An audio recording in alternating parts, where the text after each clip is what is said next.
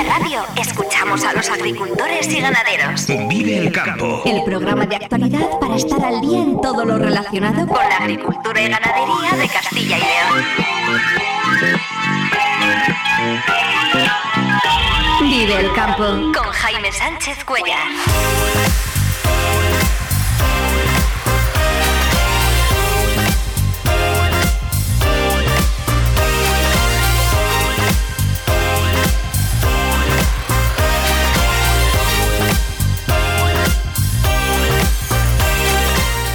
Buenos días, esto es Vive el Campo aquí en Vive Radio. Hoy es viernes 10 de noviembre y hasta las 7 y 50 de la mañana aquí contamos lo que está pasando en el sector agroalimentario y cómo afecta a los agricultores y ganaderos de Castilla y León.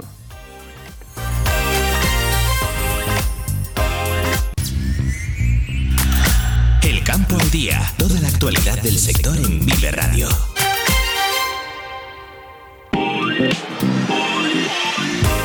Junta y organizaciones agrarias negocian introducir cambios que serían estructurales para la PAC de la cosecha de 2025. El periodo de aplicación de purines, la obligatoriedad de dejar un 4% de barbecho, la rotación de cultivos al cuarto año o la franja de protección de 5 metros en los cauces de los ríos son algunos de los aspectos que se quieren modificar.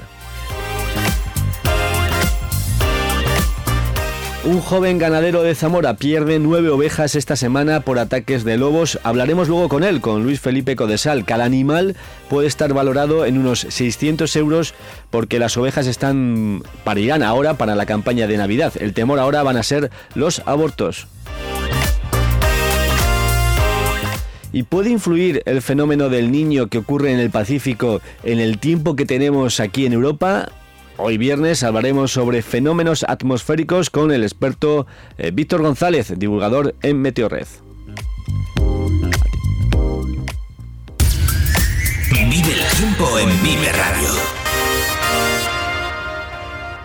Y antes de nada, vamos a conocer precisamente eh, el tiempo que nos espera para hoy y el fin de semana. Tiene todos los detalles, eh, como cada día, Daniel Angulo. Daniel, muy buenos días. Hola, muy buenos días Jaime y muy buenos días a todos los amigos oyentes ahora mismo de Vive Radio y Vive el Campo. Estamos ya a las puertas de un fin de semana, un fin de semana que incluye una de las fiestas más tradicionales de referencia en el mundo rural, San Martín, mañana sábado de San Martín, pues hay muchos refranes, pero es una fecha de referencia porque San Martín, San Martín marca un antes y un después en el otoño.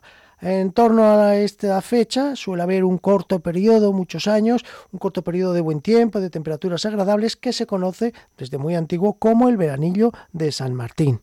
No todos los años es verdad que se presenta este veranillo, a diferencia del de San Miguel a finales de septiembre, que dice el refrán, el veranillo de San Miguel faltará muy rara vez. El veranillo de San Martín hay unos años que se presenta y hay otros que no. Este año sí vamos a tener un ascenso de temperaturas, vamos a tener un veranillo, como ya decíamos ayer, algo descafeinado, puesto que va a haber nubes, pero bueno, este fin de semana, a partir del domingo sobre todo, las temperaturas van a ser muy agradables y además este ambiente agradable se va a mantener tres o cuatro días, hasta el próximo miércoles. Ya también dice el refrán que el veranillo de San Martín dura tres días y fin, es decir, que luego ya pues lo que suele venir es el tiempo otoñal, incluso el tiempo invernal. Por otra parte, hay otro refrán que dice, por San Martino el invierno viene de camino. Por eso decía que es una fecha de referencia. Y es que después del veranillo de San Martín, lo que suele llegar es ya eh, pues el tiempo malo, hay que abrigarse. Antiguamente también se hablaba de la matanza, dice a todo cerdo le llega su San Martín, aunque eh, esta, esto ya no se realiza de forma tan habitual en nuestros pueblos como antes. Y aparte que ahora, con las temperaturas eh, suaves que suele haber por esta época, pues se traslada más bien la matanza a primeros de diciembre, en el puente de la Constitución, que mucha gente cuando eh, acude al pueblo, y luego también, sobre todo, en enero. Suele ser a mediados últimos de enero, coincidiendo con los días más fríos del año, cuando se realizan ya las mm, tradicionales matanzas, que como digo, pues ya cada vez son muy puntuales. Bueno, lo cierto es que, como digo, estamos ante un fin de semana que empieza hoy con mucha nubosidad, ya vemos, cielos cubiertos ahora mismo prácticamente en todo Castilla y León, nos llega un frente cálido, una masa de aire cálido que va a desplazar a la fría que teníamos de ayer. Y eso va a hacer pues que tengamos lluvias, sobre todo esta tarde noche, lluvias que ya van a entrar a partir de tarde, primeras horas de por el oeste, luego a media tarde ya se irán extendiendo al centro. Y al final de la tarde y por la noche pues ya las lluvias se van a generalizar en todo Castilla y León. Hoy, a pesar de eso, pues bueno, las temperaturas eh, van a ser suaves, normales para la época. Van a estar sobre los 12 grados, por ejemplo, en Ávila, 11 en Burgos, León 11 grados, Palencia 12 grados, Salamanca van a tener una máxima de 14 grados, 12 en Segovia, 10, la más baja va a ser en Soria, 13 grados en Valladolid y 14 en Zamora. Como digo, aumento del progresivo de nubosidad, de nubosidad durante el día y lluvias ya, sobre todo esta tarde y esta noche, principalmente en el este. Mañana sábado, día de San Martín, pues vamos a tener cielos muy nubosos, todavía habrá algunas lluvias por la mañana que luego irán remitiendo según avance la mañana, incluso se abrirán algunos claros por la tarde. Y mañana lo que sí que vamos a tener es una subida ya mucho más notable de temperaturas con respecto a hoy. Ya el sábado mañana vamos a tener máximas, atención, de 18 a 20 grados en algunas zonas del nordeste del Valle del Ebro, en el nordeste de Burgos, y en el resto máximas de 16-17. Se notará que ha llegado ya esa masa de aire templado y húmedo y que las temperaturas subirán en el día de San Martín pero subirán más aún el domingo. El domingo ya sí que hay que aprovechar por, porque va a haber nubes con claros, veremos el sol y este día ya las temperaturas máximas se van a acercar, van a estar más cerca de los 20 grados que de los 15. Así que será un día para salir al campo a buscar setas y disfrutar sobre todo del otoño que ahora se muestra en su esplendor un paseo por cualquier ribera del río con los chopos amarillos, con esos colores mezclándose, ocres, rojizos y amarillos, pues es un paseo tonificante.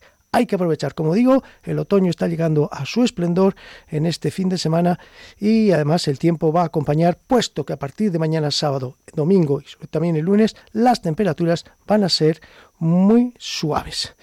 A lo dicho, que pasen buen fin de semana, que aprovechen, eh, el, que vivan el tiempo, aprovechen pues este otoño y ya hasta el lunes. Buen fin de semana a todos.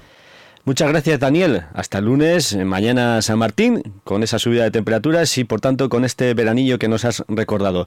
Vamos a abordar ahora lo que dio de sí la reunión del Consejo Asesor Agrario celebrado ayer entre la Consejería de Agricultura, los responsables de la Consejería y las organizaciones agrarias, eh, donde se vio una primera propuesta con cambios que quieren trasladar al Ministerio para modificar el plan estratégico de la PAC. En principio, eh, la propuesta implica modificaciones estructurales de aplicación para los cultivos que se cosecharán en 2025, aunque las organizaciones agrarias creen que deberían introducirse excepciones puntuales también para esta misma campaña, independientemente de si ahora está lloviendo y se aleja, parece el fantasma de que continúe la sequía. Así lo comenta eh, Lorenzo Rivera, portavoz de la Alianza UPA-COAG, con quien hemos analizado eh, la propuesta pero aunque no haya sequía, es que no es justificación solo la sequía, es que estamos en un país donde, donde ya llueve menos, con sequía o sin sequía, donde tenemos unas condiciones climáticas con unas temperaturas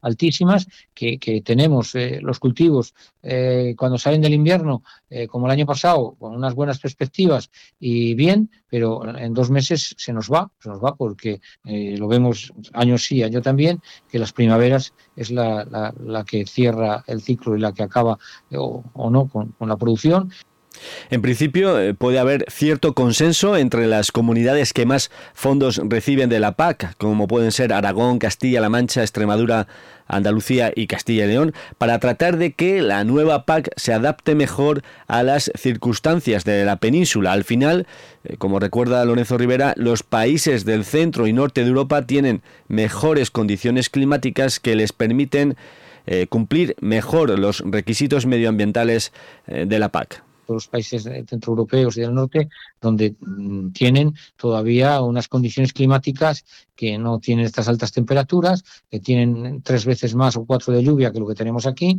y el agua es vida, y sin agua los cultivos es imposible sacarlos adelante, ni siquiera los regadíos tenemos garantizado, por lo tanto, eso tiene que ser lo que prime para que haya un cambio en el plan estratégico, una excepción eh, mediterránea que hablábamos el otro día, y que hay que hacerlo entender que, nosotros no salimos de la misma línea de meta que, que salen otros países de Europa ya, sin contar lo que viene de fuera, y que tienen mejores condiciones climáticas y estas, estas condiciones medioambientales que limita esta nueva PAC, a ellos no les perjudica tanto como a nosotros.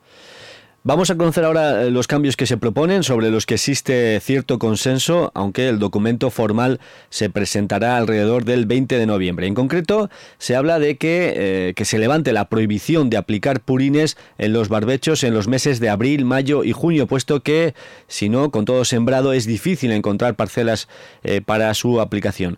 Que se elimine la obligación de tener que dejar el 4% de la superficie para barbecho, como se aplicó en la última campaña de forma excepcional por la guerra en Ucrania. También se rechaza tener que esperar al 1 de septiembre para levantar un rastrojo de una leguminosa que se ha segado para forraje porque da lugar a la proliferación de malas hierbas.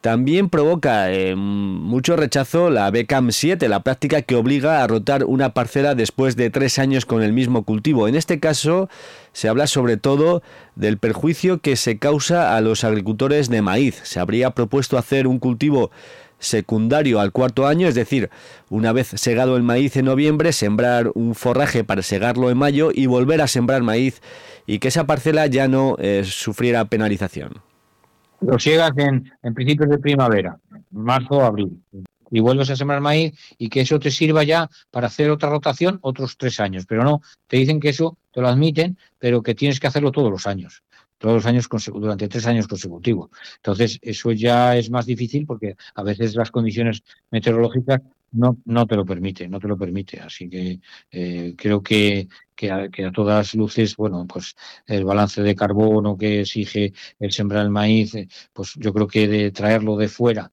eh, como está viniendo, barcos y barcos de maíz, medioambientalmente es peor eso que limitar las producciones aquí y que traigamos el maíz de, Brasil o de, o de Canadá o de Estados Unidos. O sea, no sé eh, qué valoran esta gente. O sea, que disminución de gases de efecto invernadero, pues no sé si todo esto eh, disminuye más o aumenta más.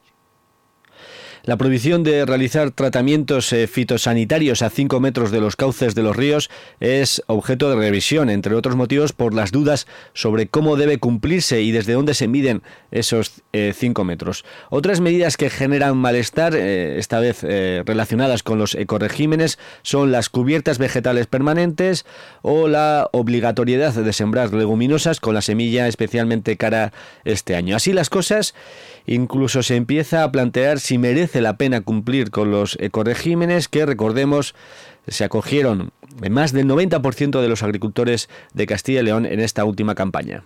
Podemos cumplir con la PAC, pero de verdad que, no cogemos producciones y, entonces sería la viabilidad económica nuestra la que estaría comprometida. Así que eh, o cumplimos la PAC y, no cogemos producción, o cogemos producción e incumplimos la PAC. No nos queda otra. Entonces, bueno, eh, la PAC es es un 20-25% de nuestros ingresos. Habría que empezar a, valorar si merece la pena cumplir con los ecoregímenes, no cumplir, pero aunque no cumplas, las, las BECAN son obligatorias para todos, eh, cojas o no cojas ecoregimen. Por lo tanto, estamos eh, obligados si quieres hacer la PA o si no, como dijo una vez el ministro, la PA es libre, el que no la quiere hacer, ya claro, todo, claro, es libre. Así que a ver quién no hace la PA. Por su parte, eh, Asaja y UCCL también han criticado que falta diligencia en la Consejería para presionar ya al Ministerio para introducir cambios este mismo año, porque se sigue entendiendo que las prácticas recogidas en la PAC para proteger el medio ambiente carecen eh, de sentido. Donación Odujo, presidente de Asaja Castilla y León.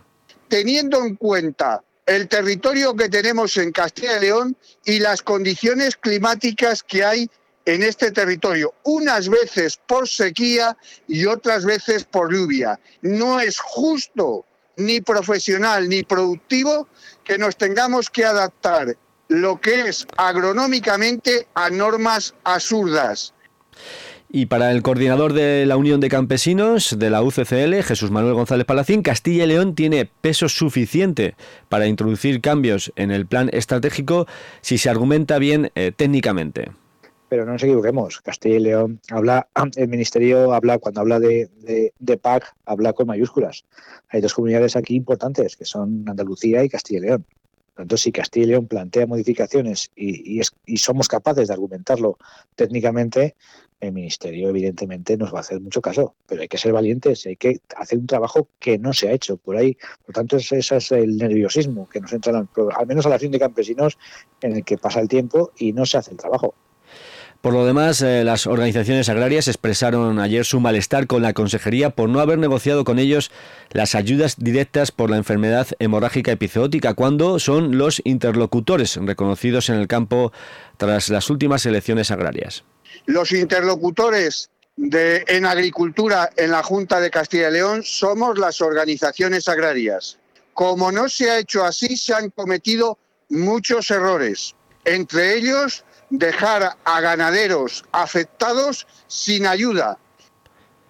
Consideran eh, insuficientes las ayudas por la enfermedad hemorrágica y que, se han, y que se han cometido fallos que han excluido a algunos ganaderos. Critican que la fecha del 28 de agosto, a partir de la cual los afectados recibirán la indemnización, dejará sin ayuda a algunos ganaderos. Por cierto, que ya se puede consultar con el CIF en la mano si se tiene acceso a la ayuda. No obstante, el listado de los beneficiarios se publicará el día 14 en el boletín oficial. Por último, las organizaciones agrarias también creen que falta diálogo con la Junta. De hecho, solicitaron una reunión con el presidente de la Junta en octubre y según se les comunicó ayer, el encuentro se mantendrá en enero. Y el Consejo de Gobierno aprobado ayer, el Consejo de Gobierno de la Junta ha aprobado ayer conceder una subvención directa de 12.000 euros a la Asociación Mesa del Lechazo de Castilla y León para financiar eh, diversos gastos. Esta asociación es la que mantiene la lonja de referencia y está inscrita en el registro de mercados de productos, de productos agrarios. Y un último apunte, un ganadero de Caleruega en Burgos ha perdido cerca de 700 ovejas eh, muertas, asfixiadas por el fuego que se declaró en su nave. Pocos animales sobrevivieron al humo y las llamas y algunos otros tuvieron que ser sacrificados, según informa el diario de Burgos. Son las 7 y 27 minutos. Agricultor, Florimón Desprez te recomienda el trigo filón.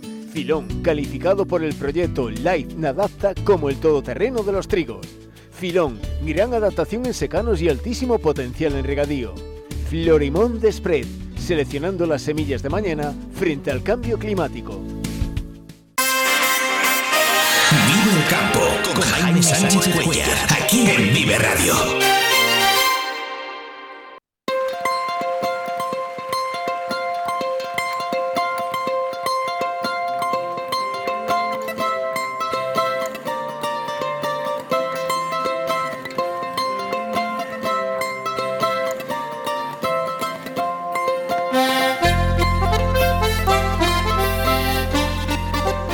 Felipe Luis eh, Codesal es un joven ganadero y agricultor de 33 años en Almendra del Pan, en Zamora, al pie del embalse de Ricoballo. Y esta semana ha sufrido eh, nuevos ataques de lobos con la muerte de varias ovejas. Eh, Felipe, buenos días. Buenos días.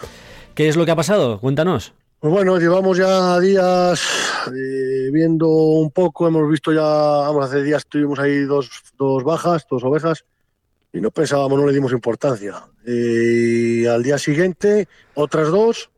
Ya ayer fui yo a ver qué pasaba y ya vinieron los veterinarios y certificaron que era de lobo.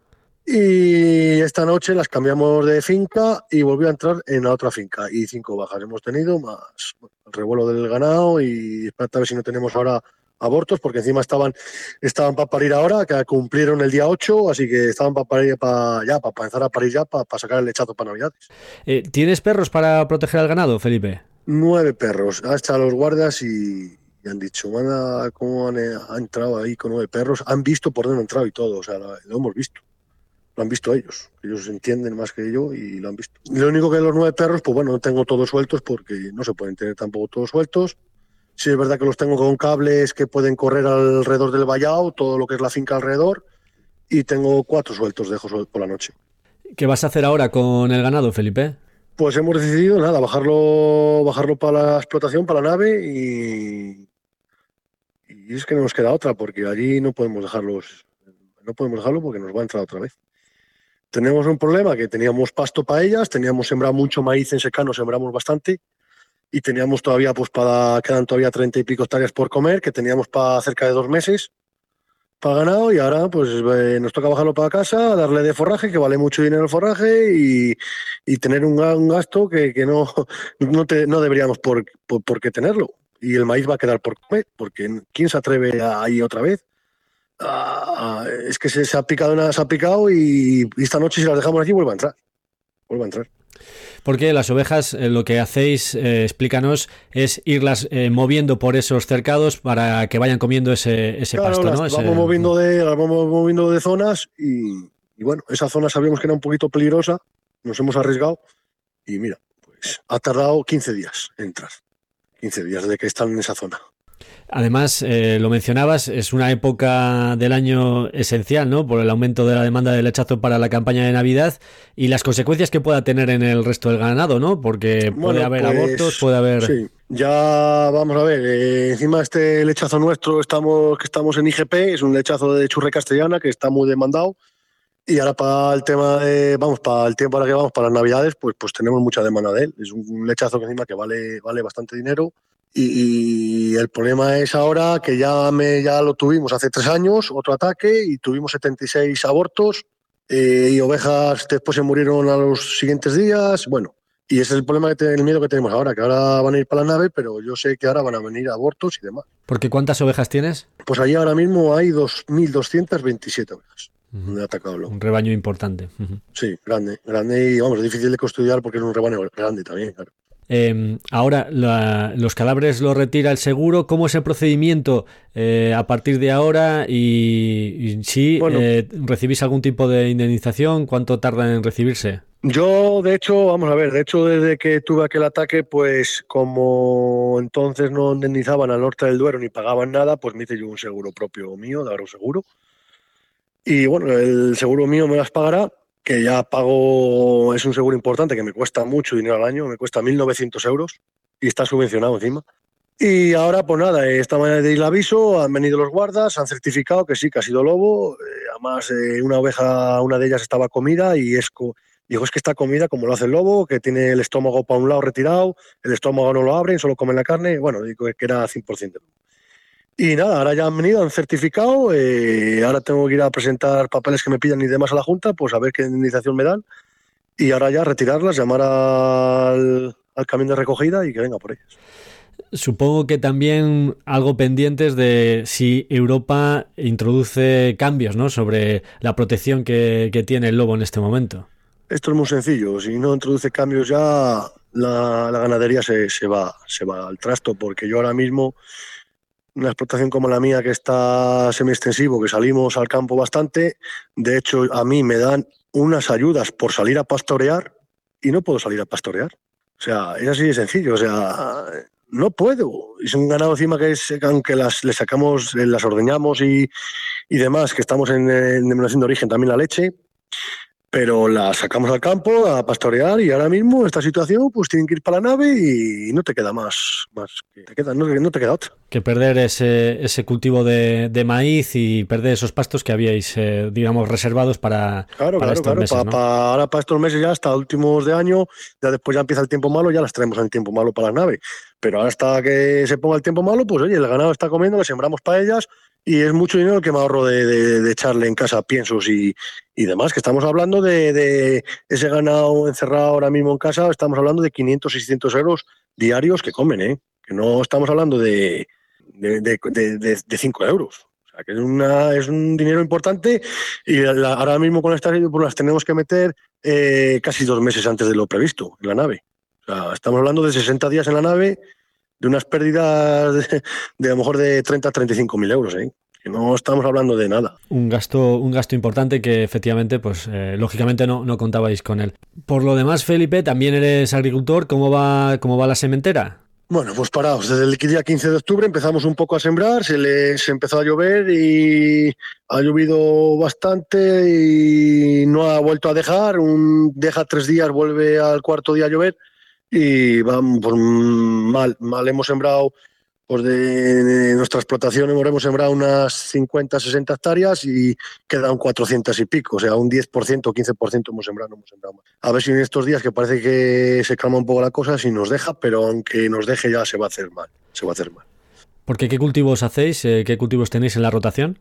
Bueno, aquí se hace leguminosa, se hace colza, se hace cebada, cereales, lo que es cebada, avena, trigo, mejor algo de centeno y bueno, y después si yo, como tengo ganado, pues hago de reglas para pasto y también para maíz, de maíz en secano, para tener en el mes de agosto, septiembre y octubre maíz. Y es lo que yo en mi explotación hacemos. Felipe Luis Codesal, eh, joven ganadero y agricultor en Almendra del Pan, en Zamora. Eh, mucho ánimo desde aquí, desde el programa Vive el Campo y muchas gracias por atendernos. Nada, muchas gracias a vosotros y a ver si, si ponen fin a esto, porque así no, no podemos vivir. Muchas gracias. Somos Campo. En Vive Radio escuchamos a los agricultores y ganaderos.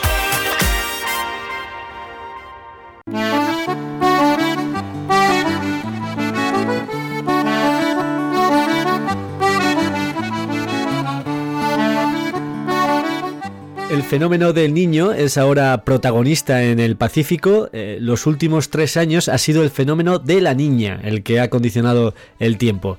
Eh, ¿Por qué hablamos de ello hoy? Pues porque estos fenómenos pueden afectar al comportamiento de la atmósfera en todo el mundo y tener eh, repercusiones también aquí en Europa.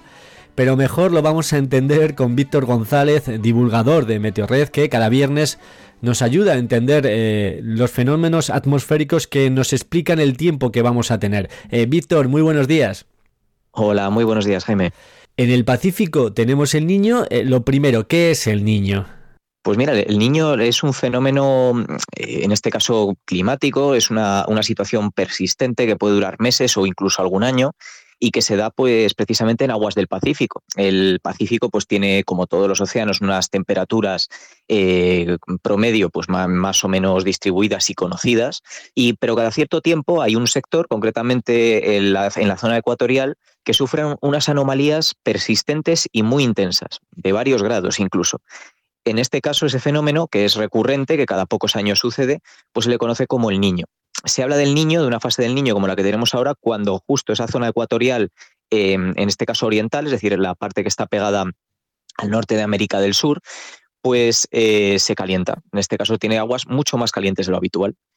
Eso es lo que provoca eh, cambios por ejemplo, ¿qué consecuencias tiene en, América y en Asia, que serían un poco las, las dos costas del, que son las dos costas del Pacífico? Mm, efectivamente tiene unas consecuencias importantes porque, claro, el mar, eh, la temperatura del mar es crucial para el desarrollo de sistemas meteorológicos. Aparte de que un grado solo de temperatura de la superficie del mar es una cantidad de energía enorme. El agua acumula mucha más energía que el aire. Entonces, las consecuencias directas, por ejemplo, en América son la de tener lluvias más persistentes y temperaturas más cálidas precisamente influenciadas por esa, por esa corriente cálida.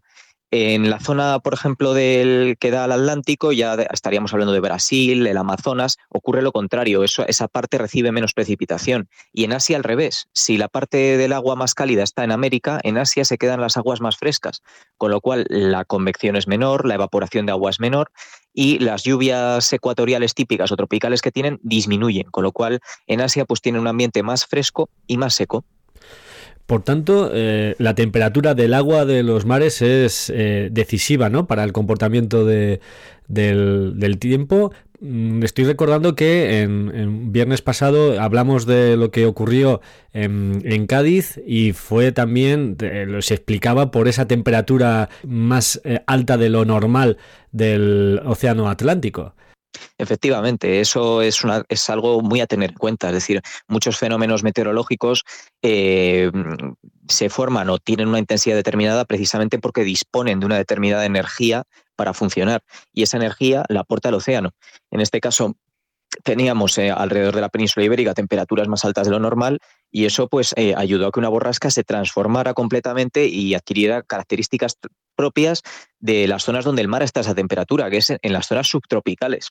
Por eso estuvo a punto de transformarse en una tormenta tropical o subtropical, precisamente por esa razón. Y bueno, eh, igual que condiciona ese tipo de borrascas, también puede condicionar a otros sistemas, a las lluvias monzónicas, a las borrascas de latitudes medias, que adquieran, por ejemplo, más humedad en vez de, en vez de más aire frío. Es decir, tiene muchas consecuencias. Bueno, volvemos al niño. Eh, ¿Y esto que ocurre en el Pacífico, el niño, eh, puede afectar aquí a Europa?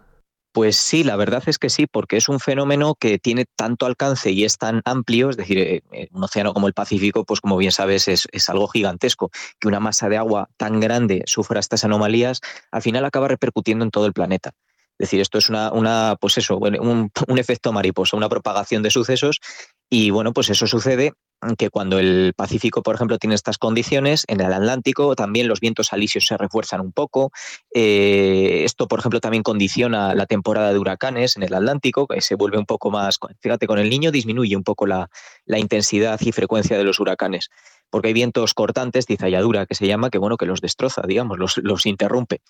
Pero también, claro, eso se sigue propagando. Es decir, una temporada con menos huracanes o, por ejemplo, más borrascas en el Atlántico, pues eso ya tiene influencias en Europa. Es decir, que al final eh, toda esta cadena de sucesos se propaga por todo el mundo. El problema es que no siempre es fácil de predecir. Ahí es donde está el problema con lo que tenemos aquí en Europa. Claro. Aún así, eh, los modelos nos dan alguna, algunas informaciones, ¿no? De qué tiempo podríamos tener en Europa para el resto del otoño y el invierno eh, como consecuencia de estos fenómenos del niño. Eh, ¿Hacia dónde apuntan los modelos? Pues sí, efectivamente, esas consecuencias eh, las va a tener. Evidentemente, en Europa nos vamos a ver influenciados por este fenómeno. El problema es que no sabemos muy bien cómo, y ahí es cuando recurrimos un poco a estos modelos, que si bien no son modelos como los de predicción de día a día, que no podemos fiarnos de ellos a, tan, al 100%, por así decirlo, eh, sí que nos dan una pista de por dónde pueden ir las cosas. Y ahora mismo en Europa, el escenario que se está barajando es la de una persistencia de vientos del Atlántico templado, del Atlántico, digamos, casi subtropical, que apunten directas hacia Europa. Este tipo de situaciones da lugar a un ambiente otoñal relativamente templado, es decir, que predominan los vientos de, pues eso, procedentes de latitudes un poco más cálidas, más bajas, y por tanto no da lugar pues, eh, a episodios fríos sostenidos. Pero también eh, aportan humedad, con lo cual eh, se prevé, en cierto modo, que en todo lo que es Europa Occidental, el otoño y el invierno sean algo más húmedos de lo habitual, pero también más cálidos por lo general hay que tener cuidado, porque esto no significa que, no vayamos a tener episodios de nevadas o episodios de frío. Por supuesto, puede haberlos, pero el, promedio nos está indicando que el invierno y el otoño van a ser algo más cálidos de lo normal y también relativamente húmedos. Bueno, pues nos quedamos con esa información. En general, tendríamos esas dos circunstancias, algo más de temperatura y algo más de lluvia eh, durante las próximas semanas, meses. Y lo que, lo que sí que podemos confirmar es que eh, tendremos tiempo para averiguar si se han cumplido estas previsiones. Ah, hombre, esto, es una forma de evaluar también este tipo de modelos, el hacer la comprobación, porque están todavía en desarrollo y bueno, pues eh, son mucho más difíciles de ajustar. Está claro, y luego ya además los modelos van tomando nota de lo que ha ocurrido, de lo que habían previsto y de lo que ha ocurrido para ir eh, mejorando. Víctor González, Víctor González, eh, divulgador en Meteorred, muchísimas gracias por este tiempo eh, de explicaciones sobre lo que ocurre en la atmósfera, como cada viernes, y te esperamos el próximo viernes aquí en Vive el Campo. Muy buenos días. Muy buenos días, muchas gracias. Y esta semana en Vive el Campo hemos seguido contando la actualidad del sector agropecuario.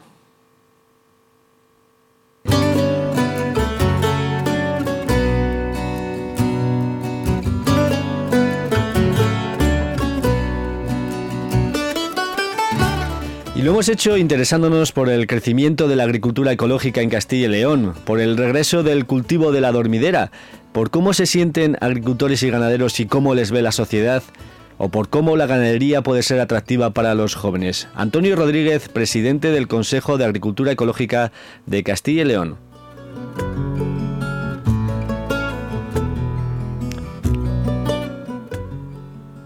La agricultura mal llamada tradicional tiene una crisis impresionante y mucha gente se está acoplando a la agricultura ecológica, principalmente algunos por el tema de subvención y otros en principio porque se creen que este sistema es mucho mejor para producir. Y ahí estamos, o sea, vamos a ir creciendo. Eh, Europa ha apostado para que sea un pilar importante la agricultura ecológica en España. Como nosotros vamos con tanto retraso, pues ahora tenemos que, ir mucho más rápido para tener una agricultura fuerte ecológica aquí dentro de, de Castilla y León. Fernando Martín, responsable del área agrícola de Alcaliber, única empresa autorizada para cultivar adormidera tenemos un problema que teníamos pasto para ellas, teníamos sembrado mucho maíz en secano, sembramos bastante y teníamos todavía, pues para, quedan todavía treinta y pico hectáreas por... Precio cerrado, un asesoramiento que deja un magnífico rastrojo pues, de cara a la campaña siguiente, ¿no? Pues siempre se habla de ese 15-20% de, de, de producción que pueden tener añadida cuando viene un cereal detrás de adormidera, ¿no? Así que eh, yo, yo animo a los agricultores a que por lo menos una parte de esa, de esa explotación pues, eh, pues puedan hacer con un cultivo que tiene bastante seguridad. Manuel Pimentel, exministro de Trabajo, ingeniero agrónomo, autor de La venganza del campo es que el campo se va a vengar como lo ha hecho de siempre, cuando no se le quiere, pues al final hay menos alimentos y los alimentos suben. Y es lo que estamos empezando a ver, va a durar todavía mucho tiempo porque a esto se une que la globalización que nos garantizaba alimentos baratos de otra zona del mundo, se está complicando con eh, trabas aduaneras, con controles eh, y otras limitaciones al comercio, y la geopolítica hace que los mares sean menos seguros. Moraleja, se va a provocar una venganza del campo, bueno, que entre todos hemos incitado. Ángeles Santos, ganadera de ovino en Fariza, Zamora. Pero hay otros recovecos que se pueden explorar, que es la producción ecológica, que no necesitas tanta inversión eh, que transformes tu producto como hacemos nosotros, es darle ese valor añadido y poder cerrar el ciclo, eso también ayuda. Y, bueno, al final eh, sí que pedimos a, las administraciones eh, unos servicios sociales dignos, que eso es fundamental para poder vivir en el medio rural, y unos precios justos de nuestros productos. Alberto García Torés, de la granja de ovino AGM. Ahora estamos en un momento Navidad en el que todo el mundo nos acordamos de que queremos comer lechazo y eso hace que suba el precio del lechazo.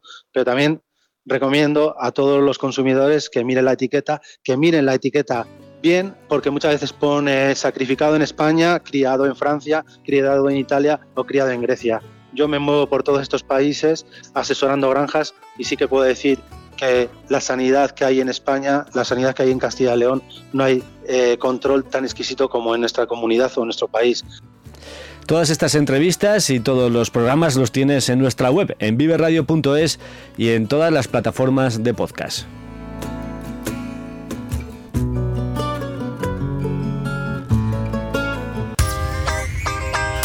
Vive Radio te ofrece la información actualizada de los mercados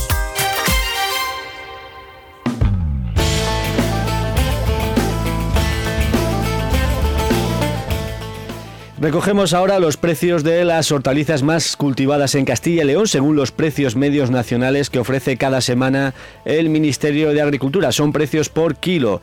El ajo a un euro con 46 céntimos, pierde 2 céntimos. La cebolla se sitúa en 38 céntimos, retrocede casi 3 céntimos. Y repite en precio puerro, zanahoria y patata. El puerro a 64 céntimos, la zanahoria a 28 céntimos y la patata a 33 céntimos.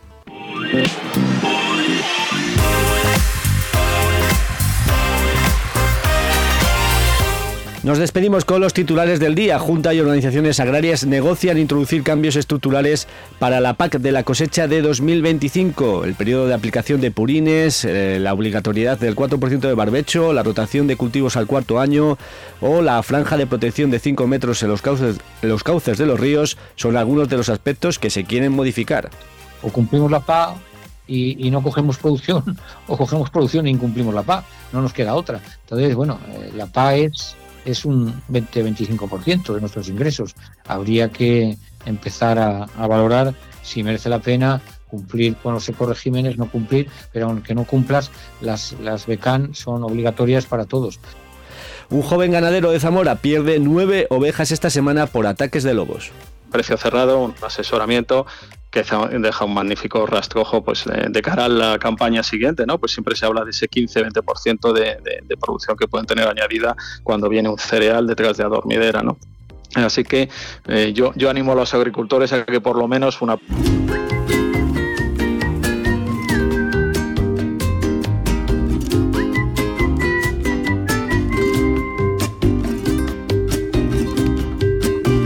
Para que el canto Hasta aquí el programa Vive el Campo, la cita diaria con la actualidad del sector agroalimentario en Vive Radio. El lunes regresamos puntuales a las 7 y 10 de la mañana. Un saludo de Ángel de Jesús en el control técnico y de quien nos habla Jaime Sánchez Cuellar. Feliz jornada a todos los que vais a disfrutar hoy del campo. Eh, muy buenos días. Que el tiempo no se compre con dinero, que solo se toren las cornas del hambre para que el puedo pueda más si quiere el quiero.